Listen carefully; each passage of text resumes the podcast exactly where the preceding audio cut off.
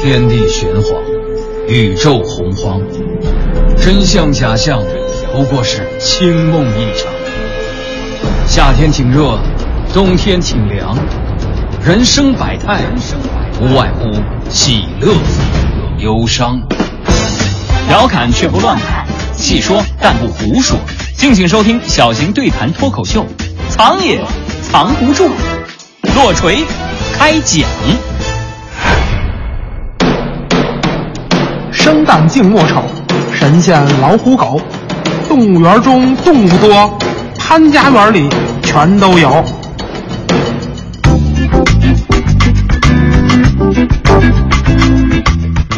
愉快收藏，理性投资，做一个聪明的收藏家。小东和滴川继续跟您聊收藏。节目期间，您可以关注微信公众号“藏也藏不住”，获取更多精彩内容。我是小东，坐在我身旁的依旧是滴川。大家好，我是刘迪川。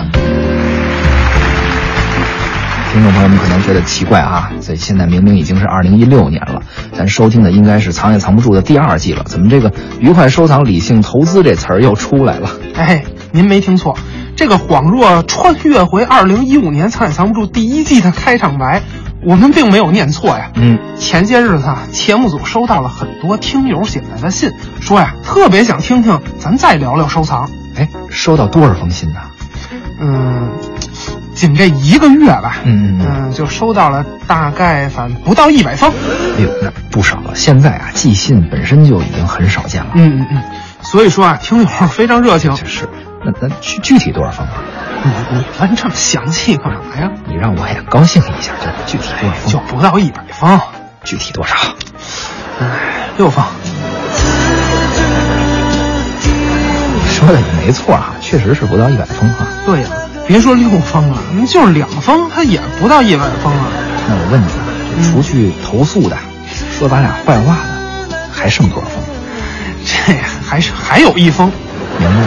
我们今天这个话题就是为这位朋友单独做的啊，做一期收藏人，是这意思啊？不不不，它呀是反映了广大听友的心声，这期节目播出之前啊，你务必给人家回封信，通知他一下。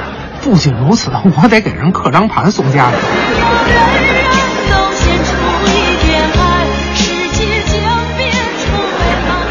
玩笑归玩笑啊，咱们这个最开始聊收藏起家，嗯很多听友本身就是古玩爱好者，是，今年啊，咱们的话题海阔天空，节目组呢也是游历神州啊。对，但收藏的话题，咱还是可以时不常的聊聊。嗯，毕竟传统文化博大精深，能从书本里看，也能从市场里淘，还能从博物馆里观赏啊。没错。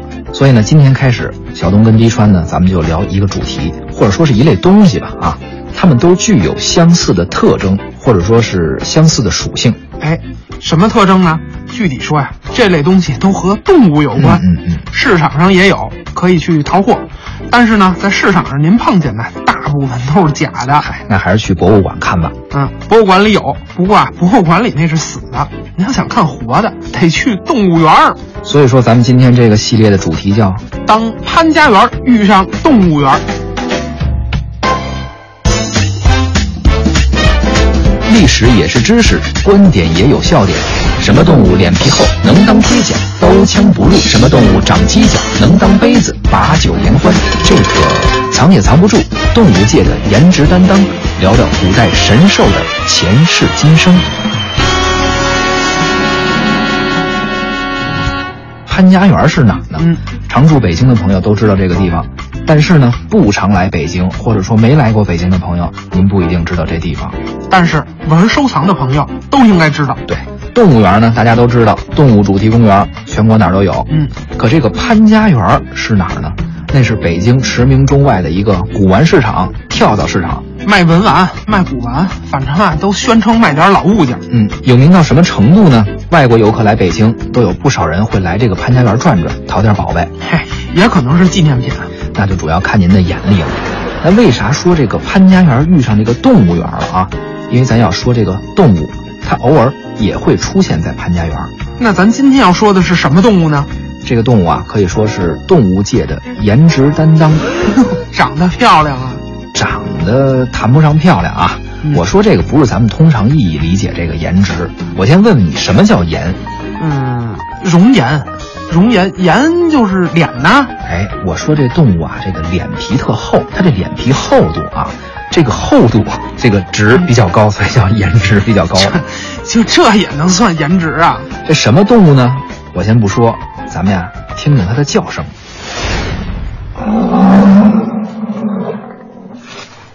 我估计啊，所有人除了刘迪川，没人能听出来，毕竟咱们都不是搞兽医的对，我可真的是研究过兽医。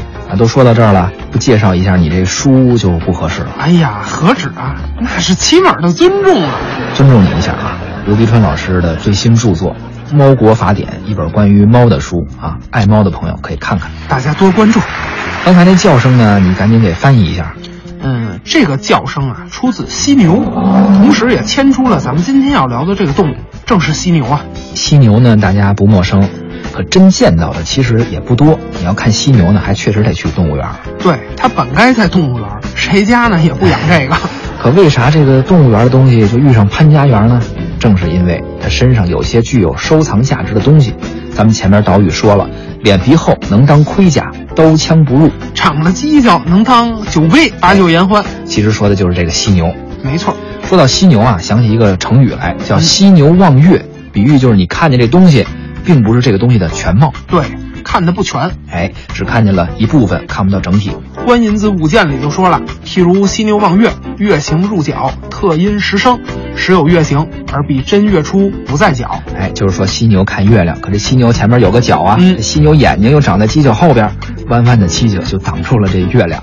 所以啊，看的就不那么全面了。哎犀牛望月这个成语，啊它就出自《观音子》这本古籍。嗯不过我们一听，嗯、什么什么子，哎，这就知道了，子是人呐，是古人对这个嗯、呃人的尊称。哎，经史子集嘛，古代的这个图书分类，这个子就是诸子百家的学说了。嗯，那这个观音子是谁呢？他呀名喜，就是欢喜的喜呀、嗯，这个人可不得了，是道教里一个身份崇高的老神仙。哦，但是道教神仙吧，很多都是历史上确有其人的。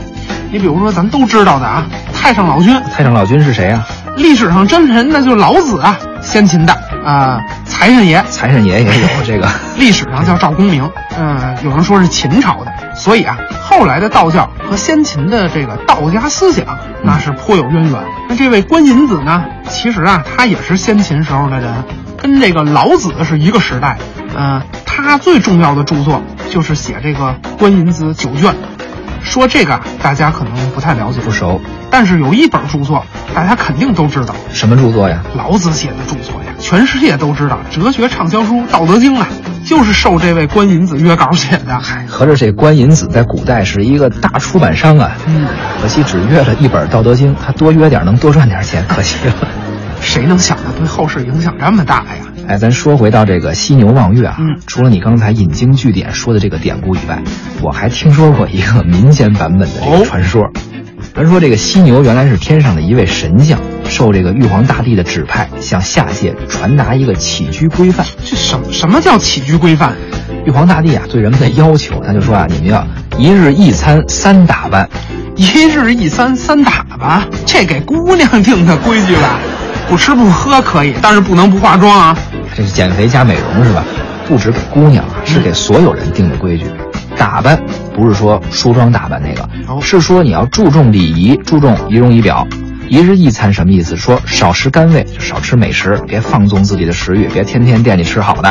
哦，注意节制，要有度。哎，嗯，挺好的。那后来呢？后来这犀牛就到了这个花花世界之后啊，被扰乱了心神，彻底凌乱了，将玉皇大帝这个旨意传达错了，说成什么了？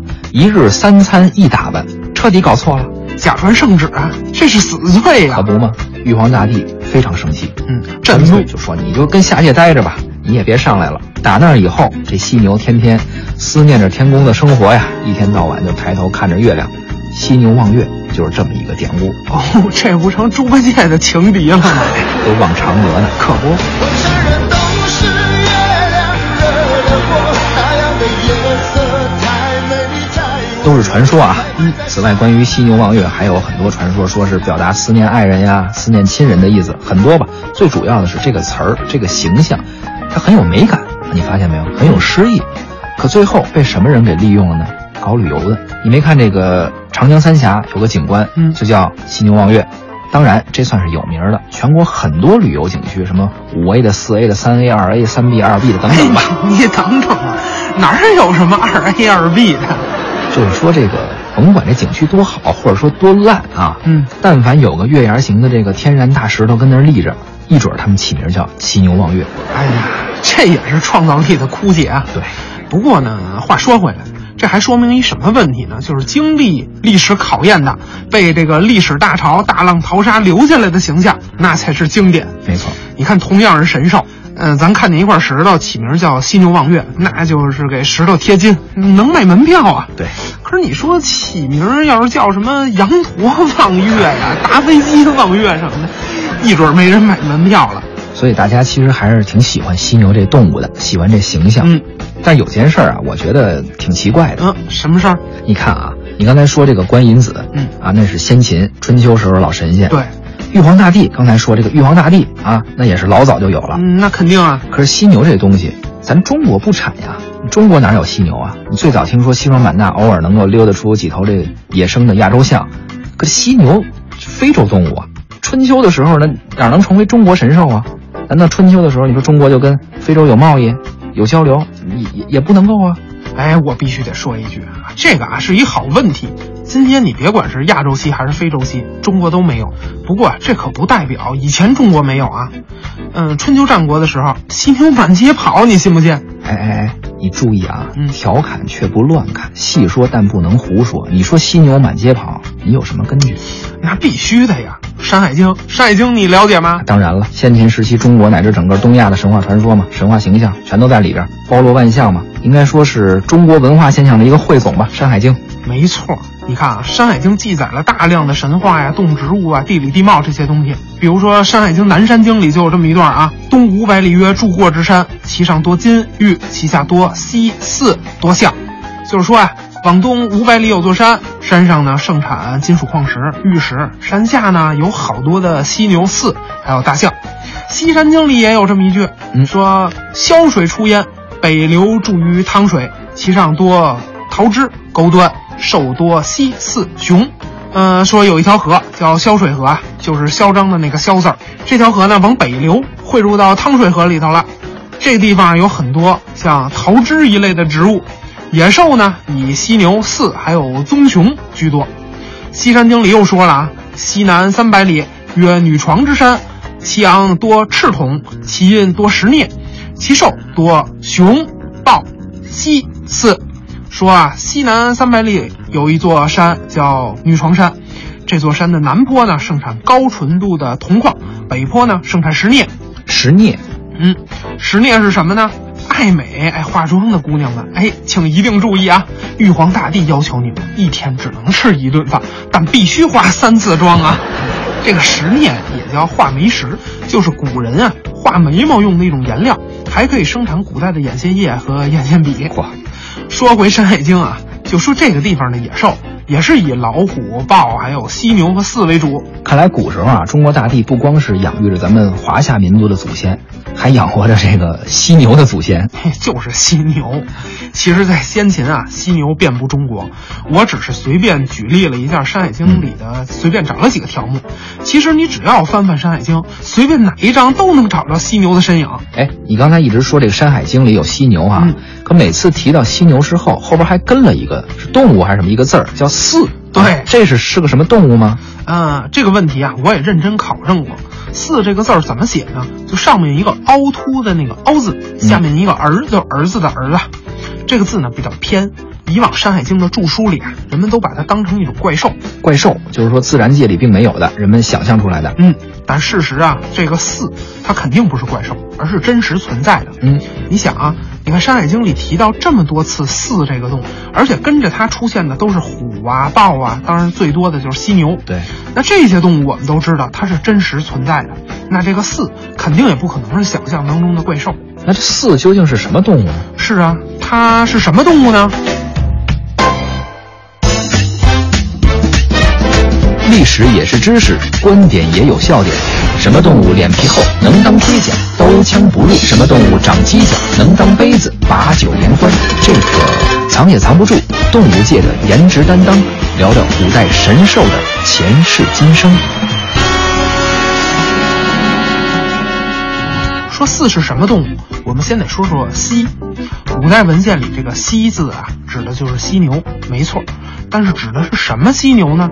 是双脚亚洲犀，今天的学名叫苏门答腊犀牛。对，简称苏门溪嘛，因为主要分布在现在东南亚的苏门答腊岛上，哎，注意啊，这个苏门答腊犀牛是双脚犀牛。就是有俩犄角，一前一后。对，这个四啊，据我考证，其实呢它也是犀牛，不过这种犀牛是独角的。嗯这种独角犀牛呢，大约在西汉时就已经在中原灭绝了，现在啊，仅在尼泊尔国南部尚存数百头，又称独角黑犀牛。其实呢，在《山海经》的《海内南经》中就有一段话描述过它，说四在顺藏东，湘水南，其状如牛，苍黑，一角。西晋注解《山海经》的第一人啊，郭璞古代大学者对，他就说了，四这种动物长着一个犄角，青色，也就是黑色的身躯啊嗯，重达千斤。其实呢，《说文解字》啊，《诗经》啊，《论语》里，我们都能看到它的身影。哎，这个解释就很有道理，很有依据了。你要说《山海经》，它有神话色彩啊，你觉得它是个怪兽啊，是人想象出来的。但是《诗经》《论语》这都儒家经典，肯定不会胡说八道。另外呢，为了再次表示对刘迪川最起码的尊重啊，还得推荐一本他即将要出版的新书，叫《山海经教全》。出版以后，这本书必将成为中国目前最全面的一本《山海经》的训诂，哎呀，你太捧我了。前提是它如果能出版的话啊。以前呢，什么《山海经》教全或者这种训诂类的著作吧，嗯一般都是古代的翰林院做的。嗯啊，一己之力做这件事儿其实并不容易。哎，也是爱好。所以呢，等到你这书出版的时候，咱们大家多支持，我也多支持啊。说回到犀牛，你别管是双脚的犀还是独角的四，先秦的时候呢，犀牛按你这么说就是满街跑啊。可为啥到了后来，到了我们今天，咱中国没犀牛了呢？嗯，中国没有犀牛啊，不是从现在开始的。独角的四，西汉就没有了；双角的犀呢，我估计最晚最晚明朝也就没了。这个原因啊是多方面，一个大约在两汉的时候，嗯全球气温变冷，犀牛咱都知道喜欢热带呀、对天冷了这犀牛就自然搬家。哎，就跟这个候鸟一样，另一个原因啊就是过度的捕杀呀、这犀牛一身都是宝啊。刚才咱们俩一直说这个犀牛角，嗯，犀牛最贵重的东西应该就是角，犀角嘛，啊，最珍贵的材料了。没错，不过早期啊，就是犀牛在中国灭绝那会儿，捕杀犀牛最重要的还真不是取角，而是扒皮呀、哎呦，太残忍了！犀牛皮厚啊，尤其是靠近这个犀角的那个位置，皮最厚那了。不就是脸吗？犀角那儿吗？合着这世界上脸皮最厚的，这真就是犀牛了。呃，在咱俩出道以前，估计就属它了。现在这犀牛的脸皮只能排第三了。别闹啊，咱俩跟犀牛那不是一级别的。犀牛的脸皮可以当盔甲，先秦大肆捕杀犀牛，最重要的目的就是做这个盔甲用。嗯我记得啊，我曾经在南方的某省级文物店看见过一件南诏时期的犀牛皮盔甲。南诏，唐朝那会儿的事儿了，就是比段誉他们家那个大理国还得早几百年。云南省那边的一个小国家，哎，想必啊，春秋战国时中原的这个犀牛皮的盔甲啊、埋在地下，可能早就腐烂了。嗯，唐朝呢，虽然比那会儿晚了很多，不过这也能说明问题。正好唐朝时呢，中原这犀牛啊，即使没有灭绝，估计剩的可能也不多了。嗯，云贵高原那儿呢，可能有不少犀牛，南方少数民族呢就继续捕杀这个犀牛做盔甲。哎，没错，说到犀牛皮啊，用犀牛皮做盔甲啊，举个咱们这个当代人特别熟的一个例子，开车人肯定都知道。咱们去买这个新车的时候，去贴车膜啊，去这个车的这个保护膜，专门有一种膜针对防滑的，哎，保护车漆。对，这叫犀牛皮车膜。有的车这个侧门靠近轱辘那个地方，出厂的时候标配一块犀牛皮，当然不是真的这个犀牛身上的皮，就起这么一个名字，显得它结实。嗯，就是为了跟这个犀牛皮沾光啊，显得厚实。没错，这就都串起来了。其实啊，咱们聊了这么多犀牛的故事，要是从收藏的角度来说，好像还没到正题呢。是啊，古玩行里真正最值钱的不是犀牛皮，而是犀牛角啊。哎，刚才提到了犀角的印章，当然还有这最值钱的犀角的杯子。哎，犀角这个材质呢，格外的细腻，对，纹理细腻，所以啊特别适合雕刻，嗯能雕出很精细的东西。要说犀角的文物其实挺多的，对从春秋战国一直到明清。不过产量最多的、工艺最巅峰的、价格最高的，一个是战国的犀角，再一个应该是明清的犀角。比如最主流的明清的犀角杯、犀角扳指等等。对，犀角的制品啊，我推荐大家去台湾故宫，嗯还有北京故宫啊，都可以看一看，因为宫廷的工艺是最高超不过的了。不过更重要的是，我建议大家只去这些地方瞧瞧就行了。嗯，一则是这个工艺好无假货，再者更重要的是，新的犀角制品我们就不要试图购买了。嗨，首先啊，多半都是水牛角、仿犀角的假的。再者，最关键的，买卖这些东西是违法的，而且极不道德。嗯，您要是买了被发现了，被没收，没商量，罚款，甚至还可能会被判刑。最关键，最关键，不道德呀！咱们说了，原来这犀牛满街跑，现在全世界就剩这么一点儿了。人类要是为了文玩，纵容市场，纵容杀戮，犀牛终将会灭绝，而且总有一天，人类必将为此付出代价。大自然是很公平的。对，这是您买了真犀角的后果。您要是买了假的，赔了血本儿，那我觉得只能送您俩字儿了，哪俩字儿？活该。嗨。 按照惯例呢，咱们节目中会分享一下鉴别各种材料真伪的一个经验啊，哎但是唯独咱们就不分享鉴赏野生动物材料的经验了。哎，节目时间有限，今天啊先说到这儿。可犀角的故事咱还没聊完，下期咱们继续说，嗯，我要留一句诗，下期咱就顺着这句诗继续聊。你说哪句？身无彩凤双飞翼，心有灵犀一点通。得借着您刚才这句名诗啊，看看有没有朋友能猜出下一期咱俩聊啥。也是跟犀牛有关的。历史也是知识，观点也有笑点。关注微信公众号“藏也藏不住”，获取更多精彩内容。藏也藏不住，咱们下期再会。再会。哎，你赶紧的把那封唯一表扬咱俩的那听众来信给我看看，我得高兴一下。哎，快快，你看看是不是特受鼓舞？我来看看啊，这字儿怎么这么眼熟啊？说明字写得好。你没听那句话吗？好看的字都是一样的，只有难看的字才各有各的难不是不是，哎，等会儿我接个电话啊。喂，妈，儿子，妈可给你们抬喜信了，都是夸你的，全说的是好话呀。领导表扬你了没有啊？哎妈，哎是是，这家公司了，还有啊，这周啊末下楼回家吃饭啊。有点气势独特。看。